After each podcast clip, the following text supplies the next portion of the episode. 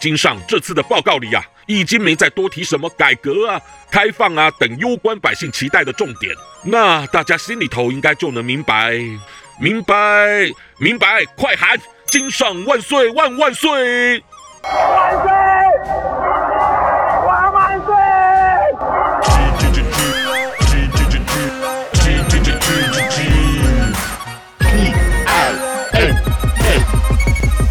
金鸡 talk show，各位朋友，大家好，我是粉红鸡。今天呢、啊，首先我要和栏目组恭喜金上万岁万万岁！有人还不知道金上的意思吗？就是指当今圣上啊。此尊号绝对是咱们党开创以来首位连任、连任再连任的习主席最有资格拥有的。就在这次二十大期间呢、在其他国家有咱华人刁民抗议主席或是党，虽说不太意外，但今年这回却特别多。你们这些不愿待在国内的同志，也不能因为自己有批判党，然后被党冻结国内资产，就抗议不认同金上了吧？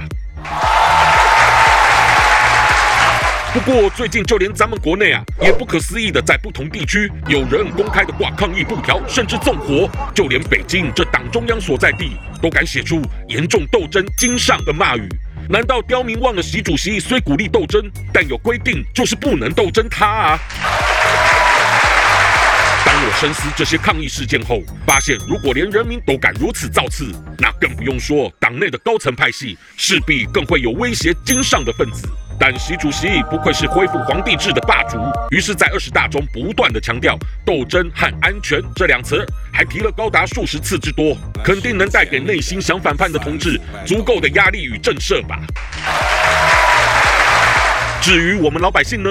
有人私下说，就该佩服那位抱着敢冒犯伏地魔的胆量，直接挂布条的勇者，因为这些年来民间太过疾苦，难道快饿死病死的百姓还不能跟党抱怨拜托一下吗？但我透露一个细思恐极的线索，就是金上这次的报告里啊，已经没再多提什么改革啊、开放啊等攸关百姓期待的重点，那大家心里头应该就能明白，明白，明白，快喊金上万岁万万岁！万岁！万万岁！我是粉红鸡，谢谢大家。喜欢我粉红心机的话，快按下订阅并开启小铃铛，每次更新就让你看懂